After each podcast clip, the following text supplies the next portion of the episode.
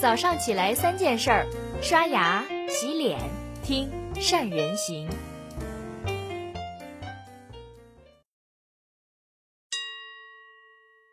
大家好，我是善人。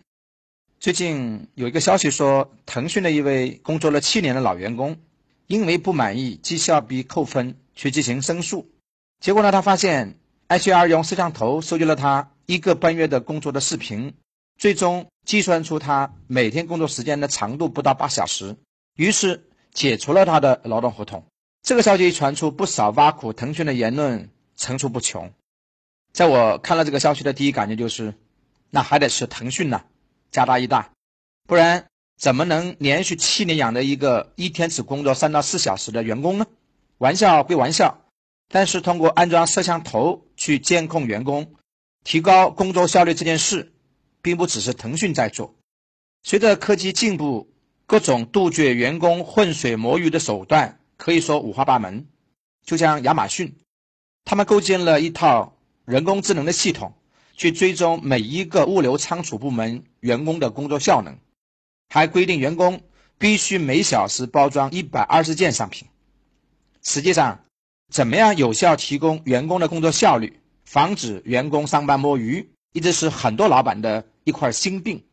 但是，员工上班摸鱼这个现象的背后，反映的是一个更加恐怖而且经常被忽略的现象。在一家公司里面，包括你的和我的公司里面。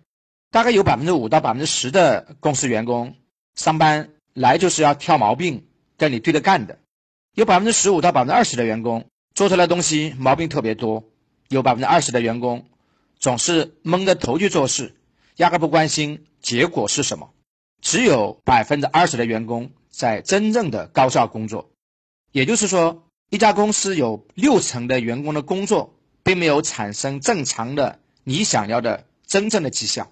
在对一家企业来说，特别是对那些初创企业来说，那都是多大的人力资源的浪费。尤其在今天人力资源越来越高的时候，那么是什么造成了这种现象呢？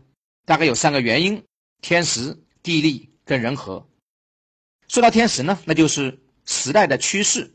今天随着科技的发达，在我们手边，电脑啦、手机了、iPad 了，大概成了所有人离不开的设备，而其中。最容易让人分心的，就是那些社交软件上显现有信息的那些红点了。哎，这些类型的内容跟信息会持续不断的分散大家的工作的注意力，最终导致把时间跟精力都浪费在那些真正没什么效率的，甚至无关紧要的事情上。而这些时间原来是可以用在很高效的工作上的，这就是今天的大的趋势。说完了这个天时呢，我们再来说一说地利。也就是办公环境，我们会发现，中国大部分企业的办公环境大概有几个特点。第一个呢，在整个办公室的文化上，很多企业属于典型的专制型，高层做决策，员工只是执行，这就很容易降低员工的归属感。第二呢，通常中国的企业都会用的是方形的固定的办公位置，而且经常有一堵墙把中间分开。大家合作的公司区呢，大多数都是见缝插针的布局，给人特别压迫的感觉。第三是那些等级森严的办公布局，级别高的办公室更大更好，降低了员工的沟通跟协作的积极性。所以大家不要忽视了办公环境，办公环境实际上会影响了大家的工作状态和大家的创新的那种欲望。最后我们再来说说人和，也就是。今天的员工年轻化的趋向，现在经常流行这么一种说法，说九零后啊，那真的叫说辞就辞；中年人呢，怎么骂都不会辞职，因为在九五后的职场里面，薪资不再是他们唯一的需求，他们要求自我实现，成为自己想要成为的那个人。一旦企业不能满足他们的需要，他们说走就走，会留下一堆效率低下的老白兔。那么这些现象能解决吗？我想，我们从下面三个方面，也就是从顺天时、移地利和进人和三个方面去做。什么是顺天时呢？就是帮助员工管好精力，让他们把注意力用在关键的工作上。具体要怎么做呢？我曾经上过一个精力管理的课程，他介绍了一个由四个层次构成的金字塔模型。第一层呢叫体能，是金字塔的最底层。体能就像是汽车发动机的马力，你能保持充沛的体能，才能保持旺盛的精力。第二层呢，叫情绪，情绪就像发动机的活化塞，没有积极的情绪，你的马力再大也点不着。第三层呢是注意力，这就好比是汽车行驶在道路上，不管你的马力多强，火花塞有多好，假如不能行驶在正确的道路上，是永远到不了终点的。而金字塔的最顶层就叫意义感，也就是价值感。尼采就说：“知晓生命的意义，才能忍受一切。”有意义感的人，就像航海的时候能够看到灯塔，开车的时候你能有路标。会在生命当中迸发出巨大的能量，产生持久的精力。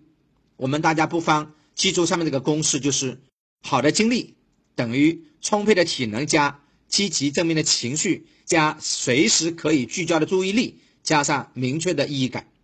这是关于叫做顺天时。什么是一纪力呢？就是要定时给员工去分工位。那么具体怎么做？我们可以把员工分成三类。首先叫效率型员工，这些人呢。完成任务速度快，质量不太好。第二类叫质量型员工，完成任务质量高，但是速度有点慢。第三种是平均型员工，各方面都比较平均。最好的方案就是让那些效率型的员工跟质量型的员工把他们坐在一起，因为他们可以相互的去帮助对方，把强化彼此的弱项。那些质量型的员工努力赶上效率型员工的速度，而效率型员工又会努力达到质量型员工的质量，能够起到一加一。大于二的效果，那么什么是尽人和呢？那就是创造条件，让九五后们能够待得下去。就像我们可以通过招聘，从源头去筛选那些潜在的所谓同道者，也就是当我们的企业跟员工的价值观是一致的时候，才更容易相互认同、接受向前。比如说，内部通过各种的培训去培养认同感，这种培训一定不是技术跟技能上的培训，而是价值观上面的培训。它的目的在于。培养那些年轻人对企业文化的认同方法有很多，在这儿我们不去多加赘述。事实上，偶尔允许员工放下工作，什么都不要做，让自己的大脑去停止运转，反而会带来意想不到的收获。就像孵化创新想法、改善心理的健康状况、去延展想象力等等。因为对一个员工来说，有些时候努力不等于有业绩，懒散就不等于没能力。更重要的是要懂得知人善任，管理得当，才能真正把人去用好。各位难道不是吗？好了，这是今天三人行跟你分享所有的内容了。希望大家能够去理解我们环境对于我们工作效率的影响，同时尽量去从内在激发员工的工作的热情和积极性，让他们无需扬鞭自奋蹄。